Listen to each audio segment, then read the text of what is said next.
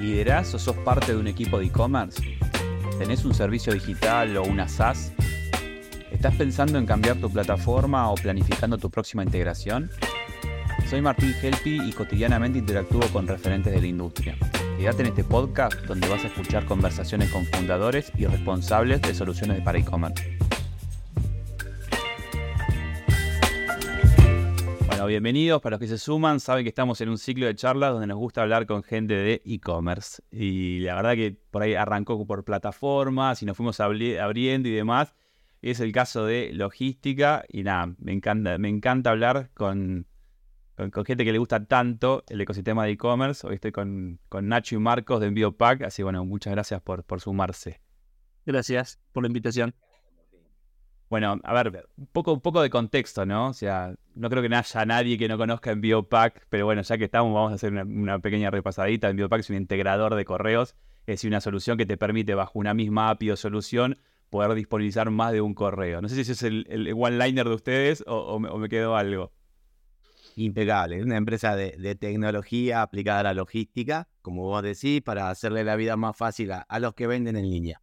Exacto un resumen. Una empresa que nace como nace por necesidad, me imagino, de, esta a ver, de este e-commerce que se va especializando, si bien estamos en una región complicada, digamos, ¿no? Por llamarle por moneda, llamarle por un montón de idiosincrasias, pero sí estamos en un lugar donde el e-commerce evolucionó muy rápido. Uno por ahí que tiene la posibilidad de, ir conociendo operaciones en otros países y demás, se ve que Argentina tuvo una aceleración muy interesante de lo que es tecnología, adopción de diferentes estrategias. Entonces digo, bueno, ustedes nacen por una necesidad clara de alguien y si me podés contar un poco cuál es la necesidad por la cual ustedes consideran que hace falta un integrador ideal.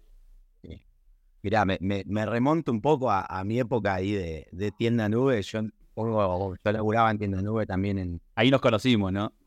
Ahí nos conocimos, sí. Como manager de, de partner de integraciones, había que hacer de nuevo el App Store, había que crear un poco el ecosistema alrededor de tienda nube y estábamos haciendo la API de, de logística en ese momento. Esto es pre-pandemia. Y me acuerdo que era como, no me gustaba mucho el palo de la logística, a mí era como las aplicaciones que más, más resquemor me generaban, porque la logística es como, siempre se dice esa, esa, máxima, es el pain principal de los sellers. Es donde un seller, viste, por ahí arranca y dice, bueno, armo mi sitio, todo muy lindo, saco la foto, pongo la descripción, lo subo, agarro Instagram, lo comparto, listo. Se hace la primera venta y donde el seller dice, chao, y ahora, ¿qué hago? ¿No? Se queda así y es donde el, tema se transforma en físico. Em, bueno, me acuerdo que empecé ahí, viste, a, tirar un poco de, líneas para ver esto de la API y conseguir integradores de logística en Argentina. Como decías, es medio rústico el tema, era. Eh, y me tocaron, creo que he tenido 30 reuniones, así como para invitarlo, viste, al ecosistema. Y me pasaba con empresas donde, sin dar nombres ni nada, obviamente, empresas súper preparadas con equipo de tecnología, con API, había empresas donde eran reuniones en mesa larga de 6, 7 personas, en la punta una persona, generalmente, viste, de, más edad, y me decía, ¿qué querés? Me decía. Y ahí yo le, me podía explicar y digo, no, pará, los invité y me armó, y ahí saltaba otro de la mesa más joven y, y le explicaba como a ese, digamos, el, padre de familia, viste, de, esa empresa de logística, y ahí te dabas cuenta de, che, falta y dentro de esas empresas estaba, me acuerdo, desde el otro lado del mostrador estaba en Biopack, junto a otras empresas también que laburan muy bien y en ese momento unificaban eh, carriers o, empresas de logística. Eh, bueno, y ahí empezamos el, camino y por lo menos de mi lado empezó el, conocimiento de logística. No sé si del lado tuyo, Marco, fue, creo que un poco distinto, ¿no? Sí, en realidad mm, yo me empiezo a acercar un poco cuando trabajaba en e-commerce, tengo como una experiencia de, tener y llevar adelante un e-commerce, incluso ahí donde, lo conozco a Nacho, em, había una, una marca súper tradicional de, del rubro automotor que no tenía para nada un conocimiento de e-commerce, sí una red muy grande a nivel nacional de distribuidores, incluso de locales, y decidió acercarse al e-commerce. Y es, eh, creo yo, los corrosivos deben ser de los elementos más difíciles para enviar Em, y, ahí fue donde, donde me encontré con este mundo de e-commerce más logística y coincido con esto que dice Nacho. Es por ahí de los problemas más grandes y además es de los servicios, ahora que estoy de este otro lado, donde em, podés pegar 10 golazos al ángulo y donde el número 11 le erraste es muy, muy difícil. Es muy difícil volver a, a, remontar esa credibilidad, porque es, es em, la parte final, es lo que, falta un cachito para que esa, mm, esa compra o esa venta se concluya. Y, y muchas veces las cosas este, no salen bien. Por eso que apoyándose en la tecnología, en muchas empresas han encontrado eh, una solución eh, muy acorde a las necesidades de, en este caso puntual, del e-commerce argentino, pero en el caso de EnvioPack, al estar también en México y en Chile, eh, hay puntos en común en donde la tecnología ha resuelto muchas cosas de la logística e-commerce. Es pasar del Excel, Baitín, a tener una plataforma. Yo creo que ese es el momento donde tenés un Excel que se te empieza a hacer cada vez más grande, envíos, envíos, viste, colores. Oh, colores. Entras al sitio a hacer un seguimiento con tu equipo de atención y un día encontrás una plataforma, puede ser cualquiera, ¿no? Pero que te unifica o te, brinda el, pool logístico que vos querés eh, enviar o querés con el que querés trabajar, perdón. Y es esa transformación de un segundo que te pasa también con los CRM, te pasa con todo, ¿no? Es ese discovery ahí. Sí, yo creo que eh, acabo de escuchar muchos insights, me dan ganas hacer doble clic en todos. O sea, obviamente está bueno estar charlando con. A, ver, estamos en un grupo, estamos hablando de tecnología, pero digo, pero hay mucha experiencia en plataformas, en operaciones de e-commerce. O sea, no es que lo están viendo solamente desde el producto. Está bueno esa visión amplia que van teniendo. Creo que también rescato lo que dijo Marcos, es que ingrata la logística en el sentido de metí nueve paquetes bien, uno mal y está todo mal, porque uno está mal y no me importa los nueve bien, porque yo quiero que esté todo bien y a veces el todo bien en un ambiente donde, si bien uno conoce los correos de acá y siempre dice que desastrosos o que no, o sea, en todos lados son parecidos, o sea, no sé si hay una logística soñada en algún continente, país y demás, pero bueno, sí hablamos de, uno que los, por ahí los conoce por adentro de no sé qué integraciones, hablamos de correos que no tienen APIs pulidas, que eh, no tienen equipos, de, no tienen departamento de tecnología que puedan estar arriba de un API y actualizarla todo el tiempo. A eso voy. O sea, no, no, se habla de malo o bueno, se habla de departamentos que hacen lo que pueden. Y generalmente tecnología dentro de una logística está muy en el día a día. Entonces digo, usted me imagino, y ahí te doy el pie, es, es un malabar. O sea, acá tenemos un API, acá un web service, acá un SOAP, acá un archivo FTP que se mueve por acá. Y de eso tengo que armar algo que para el cliente sea transparente.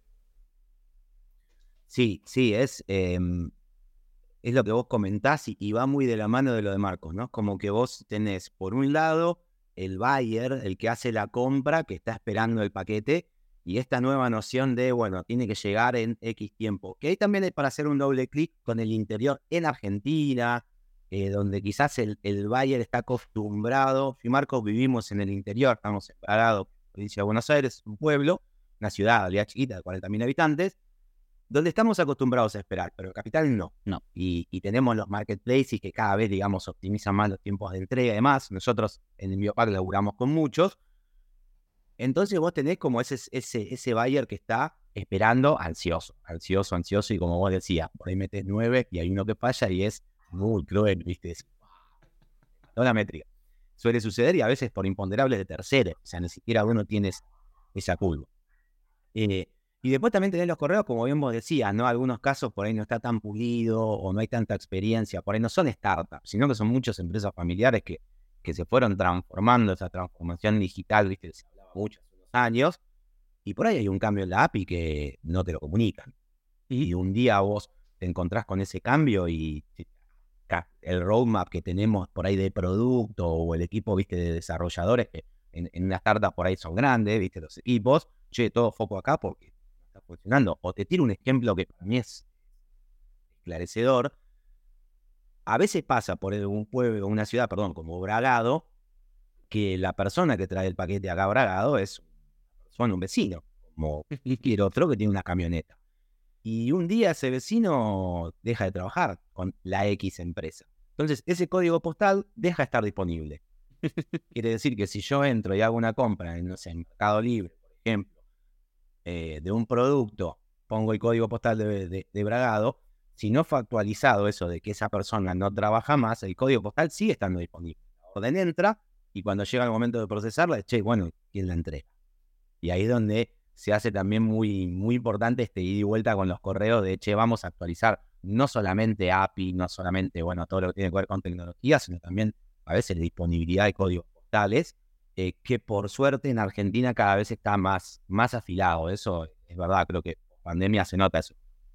Sí, y, creo que ahí comentás algo que es muy importante, más allá de, la logística para las empresas de tecnología, eh, conocer muchísimo el, país y el mercado en donde, en donde querés hacer el pie. En Biopac es una empresa que nació en Argentina y, hizo sus primeras bases y, y se chocó con, con, muchísimas paredes en Argentina y cuando entendió por dónde venía eh, la mano, eh, abrió dos mercados que son Chile y México. Y, hubo algo que hubo que empezar de cero y es entender el mercado en donde estás eh, llegando. Por eso, este ejemplo que da Nacho de París del interior, propio de, Argentina, se da también en otros países, entender cómo es el grado de conocimiento o el acostumbramiento que tiene el, ciudadano mexicano en el interior de México para ver qué tan propenso es a comprar o no en e-commerce. Em, son puntos básicos para, para las empresas como las nuestras que, que nos apoyamos en tecnología y que a través de un, servicio que, que, funciona y que sirve y que es robusto, habéis mercado en otros países. Y bueno, la logística tiene sus, propios eh, condimentos en ese lado. Muchas veces nos pasa que eh, hay imponderables de tránsito, de embotellamientos o de cortes, que muchos eh, en Argentina lo conocemos, sobre todo en, lo que es Capital o, Gran Buenos Aires, eh, y al equipo de México le pasa lo mismo, por ejemplo, ¿no? hay hay este, una, una, falta de, de, rutas o de caminos que a veces les hacen difícil también cumplir con tiempos a los correos mexicanos, a las paqueteras con las que trabajamos. entonces, es un poco eso, ¿no? Más allá de, entender tu producto y el, el, nicho en el que estás, eh, darte vuelta y entender también el contexto en manejar. E, es imposible crecer con una plataforma SaaS en otro país sin equipo propio. Yo, por lo menos con la experiencia que yo he tenido en cuatro o cinco plataformas SaaS, todas eran cross, ¿no? Eran a nivel LATAM. Sin equipo propio, te soy sincero, por ahí podés empezar a entrar en el mercado y todo. Sin equipo propio, ni hablar en logística. Logística, si no tenés equipo local, sí, poder adaptarse básicamente, ¿no? Rápidamente al mercado me tomo algo que dijiste que me quedó. estaba escuchando y no paraba de recordar eso. Yo digo, vamos a entrar un poco en, el, en el buyer persona, no, en el, en el merchant persona de Envío-Pack. Nombraste algo que me encantó como, como disparador, esa planilla de Excel inmensa con colorcitos, macros y toda una, toda una, a ver, una especie de lógica que va generando el propio merchant porque no conoce otras soluciones, ¿no? Y empieza a generar su propio stack, que es la planilla con lógica, que la, entiende una o dos personas en la organización. Entonces digo, ayúdenme a entender, o sea, cómo es ese usuario de Biopack y rápidamente cómo, cómo, cómo le cambia la cabeza al día uno cuando deja de esa planilla, que, le debe costar también, la de acompañar tanto un tiempo esa planilla. Digo, pero, ¿cómo es ese cambio tecnológico, ¿no? De cara a usar una herramienta. Y es como un proceso. Nosotros en Envío Pack tenemos, es como que, para, para que les sea un poco más claro a los que escuchan, que tenemos tres modalidades, que es despacho, collect y fulfillment. A nosotros nos sirve como, no es tan así, pero por lo menos en mi cabeza es como un estadio del seller, ¿no? Generalmente entre un seller que comienza haciendo algún volumen de ventas no muy grande, entonces le es mucho más rentable hacer el despacho en sucursal. Después ese seller empieza a escalar en ventas porque, no sé, imaginemos que el producto tiene, tiene fit en el mercado, empieza a funcionar y necesita que le vengan a buscar porque su tiempo es como que tiene que salir de ese Excel para empezar a hacer foco en vender. Marketing, manejar los equipos de atención, si laburan con un marketplace, estar arriba de los indicadores para que no tengan penalizaciones, el producto se muestre cada vez más. Nada, todo ese juego. Y finalmente llega el paso de fulfillment, donde decís, bueno, nos traen la mercadería y la guardan en nuestro depot y automáticamente cuando entra una orden, procesan y olvidan. Y hasta de empaquetar, nada, ni el finishing. Lo que tiene justamente ese salto es como un, es como Indiana Jones, ¿viste? Cuando, va a pegar el salto de fe, es lo mismo. Es como que decís, bueno, al principio el salto es sencillo. tenés que abandonar el Excel que cuesta, cuesta un montón porque también es un proceso muy automatizado, de muchas patas, que tenés que ir a, a veces al, a los sitios de los carrier a pegar el seguimiento, después e, esa respuesta que obtenés con cierto delay, pasársela al seller y decirle, che, mira, tu pedido está acá. Eh, de golpe no lo haces más, viste eso. Y es como que ahí a la semana de empezar a laburar decís, che, esto está bueno. Esto está bueno. ¿Tenés en la cabeza una cantidad de pedidos mínimos en la, cual la gente empieza a hacer eso, donde se siente la necesidad y yo creo que sí, cuando ya comenzás, digamos, a tener, nosotros generalmente la, gente que trabaja con nosotros en colecta más o menos son 10 pedidos cada dos o tres días. Ahí es donde vos decís, che, bueno, está bueno que lo vengan a buscar, porque también tenés un paso anterior de despacho a colecta, donde llega un momento que vos no podés despachar más. Entonces por ahí empezás a contratar un taxi o no sé, un remis o una empresa, viste, de mandados, como una camionetita, para que te lleven tus paquetes a la sucursal y los despachen. Yo recuerdo que nosotros vivimos ese camino o algo así. Sí. Sí, estábamos justamente en, este, en esta experiencia de e-commerce que había empezado a crecer, había decidido instalar locales en, Capital Federal y, se apoyaba eh, en eso, en, empresas que tenían una moto, una camioneta chiquita, y, pero que no, no eran por ahí especialistas en eh, logística e-commerce. Ellos llevaban eh, un paquete de un lugar a otro eh, con una etiqueta que ya estaba puesta, con un embalaje que ya estaba hecho de origen, y lo llevaban, lo dejaban y, seguían con, su trabajo. Eh, entonces, quizás ahí es el punto en donde cuando vos empezás a ver que tenés un volumen de envío suficiente y un gasto que se te está yendo en una logística un tanto improvisada, bueno, de este otro lado tenés, tenés métricas, podés unificar. Al inicio se nombró una palabra clave que eran integraciones, en general plataformas como las nuestras, no solamente en Biopad, digamos, otras empresas que se dedican a lo mismo, y se apoyan en, integraciones con diferentes tipos de, canales de venta. Entonces, el, cliente de una plataforma de logística como la nuestra integra todos sus canales, integra su página web, integra su, cuenta en un marketplace, em, entonces puede como unificar los diferentes tipos de logística en un solo lugar y después, bueno, dependiendo de su volumen, se fija cuál es el servicio que más le conviene. Y a ver, hablamos que el beneficio de tener un integrador de correos es que puedo tener más de un correo, ¿no? Entonces, yo, también eso es algo que, lo cual hace provecho la gente en general, o sea, activa más de un correo. Sí, claro, sí. Eh, lo que tenés también es que dependiendo en, qué sectores eh, del país o de la provincia o de la ciudad tu producto más rinde, eh, puedes elegir eh, este correo para larga distancia, este correo para entrenar en 24 horas, este correo eh, cuando sea un volumen, cuando el producto sea muy grande porque tiene muy buen precio cuando es voluminoso, una serie de reglas que, que cuando ya llegas a un, nivel de conocimiento de la plataforma puedes setear y te, y te empezar a facilitar un poco el día a día ¿no? de, de y hago un doble clic ahí también que está bueno. A veces hay correos que los, los sellers, o sea, el usuario de Enviopack, el que vende a través de canales digitales, no quieren usar. Porque a veces tenés una mala experiencia con un correo, X correo, che, mira, envió en su estadio inicial por despacho, como sea, tuvo dos malas situaciones y no, le, no lo quiere usar.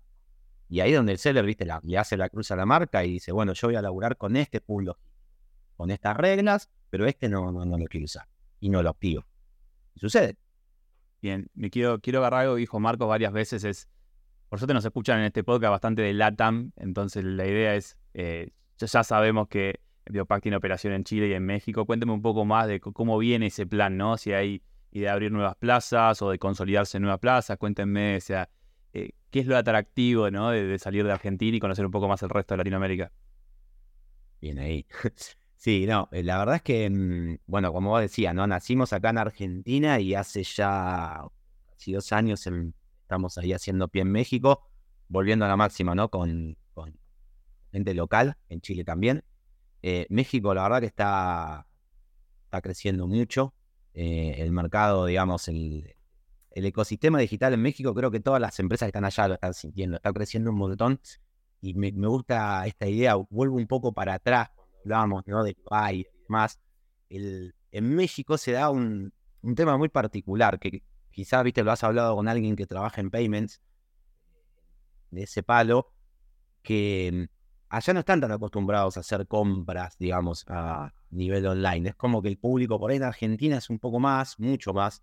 Eh, en México no, no están bancarizados, es muy poco el porcentaje de, de gente que está bancarizada, terreno súper fértil pero esto impacta. Pero hay volumen, ¿no? Pero hay volumen, esa es la, contrapartida. Claro, hay que educar y hay que generar ese volumen, donde ya hay muchas empresas, digamos, generando esta, esta educación, eh, mucho para hablar de lo que es educar y, caer en un, en un país y, empezar a, preparar todo el campo para después sembrar, porque después a veces llegan otras empresas y siembran lo que otra empresa educó. eso es interesantísimo. Pero mm, eh, la verdad es que sí, muy, muy, muy contentos con crecimiento en, México, el crecimiento del equipo. Y por ahí ya me, paro más hoy en mi rol a nivel producto. Después de con Marcos hablar un poco de ecosistema. Em, con un gran desafío que es tenemos un producto en Argentina y un producto en México, que son obviamente casi iguales, eh, pero la idiosincrasia y las diferencias de cada país van generando que eso se vaya abriendo, esa brecha. Entonces hay un gran desafío donde tenemos que ir unificando esos dos caminos que se dan eh, para tener un producto uniforme. Eh, la verdad es que a nivel producto es un desafío lindo porque hay muchas diferencias a nivel de usuarios, servicios y demás, que abre este, este lindo desafío que, hoy estoy atravesando yo en mi rol. No, y lado del ecosistema empieza empezamos a ver nosotros em, en México algo que ya pasa en Argentina y es que las empresas de tecnología de e-commerce eh, nos empezamos a encontrar todos los mismos en los mismos lugares, le hablamos general a la misma gente y en definitiva el, gran eh, mensaje que te llevas, em, más allá de lo comercial, que muchas veces eh, siempre es lo que guía la punta de flecha, pero en definitiva es em, el ecosistema tiene que estar unido, eh, una plataforma de logística como nosotros tiene que tener alianza con una plataforma que hace mm, eh, pagos y con una que hace, mm, este, no sé, una plataforma e-commerce y con un CRM, porque en definitiva no solamente que, le hablamos al mismo público, sino que robustecemos la solución para ese cliente. Ese cliente que está creciendo y como decía Nacho, es especialista en vender su producto porque lo sabe y lo conoce. No necesariamente tiene que ser especialista en atención al cliente, en este, cómo gestionar su facturación, en cómo gestionar su logística. Eh, entonces, creo que el resumen general para el ecosistema es hay que ir todos medio juntos porque en, definitiva nuestro cliente si crece, crece de la mano de todos. La, la frase fue esa, ¿no? Ecosistema, ni cómo siempre es ecosistema, ecosistema. Bueno, muchas gracias chicos por estar, por sumarse, por venir a hablar de logística a este espacio, eh, por su tiempo y por contarnos un poco de cómo está la movida en Latinoamérica. Bueno, gracias a vos, por la invitación y por estos espacios que están buenísimos. Eh, se están conociendo un montón de, empresas y cómo, cómo trabajan más allá de, verles el logo o de ver una publicación en LinkedIn. Estamos poniendo cara y nombre a un montón de empresas del ecosistema, así que está bueno. Muchas gracias. Sí, está buenísimo. Y, y, genera esto que decía Marco, ¿no? De ir todos juntos, del ecosistema. Es verdad, ya uno por ahí, creo que con vos ya hace como 10 años que venimos dando vueltas del ecosistema de la TAM y somos siempre, casi siempre los mismos, ¿viste? Entonces está bueno y ya se genera esto de no importa en qué, qué bandera tengas ese día arriba, es, che, vamos, a ayudarnos. Se nota y es muy, muy, hay un altruismo hermoso Así que, nada, felicitaciones por este espacio, Martín, y gracias por, por darnos en cuenta. Gracias, Nacho, gracias, Marcos, seguimos en contacto. Si querés seguir escuchando entrevistas a fundadores de plataformas de e-commerce en LATAM, suscríbete en Spotify para recibir la próxima notificación. Y te cuento que en mi canal de YouTube vas a encontrar las versiones en video de estas mismas charlas. Hasta la próxima.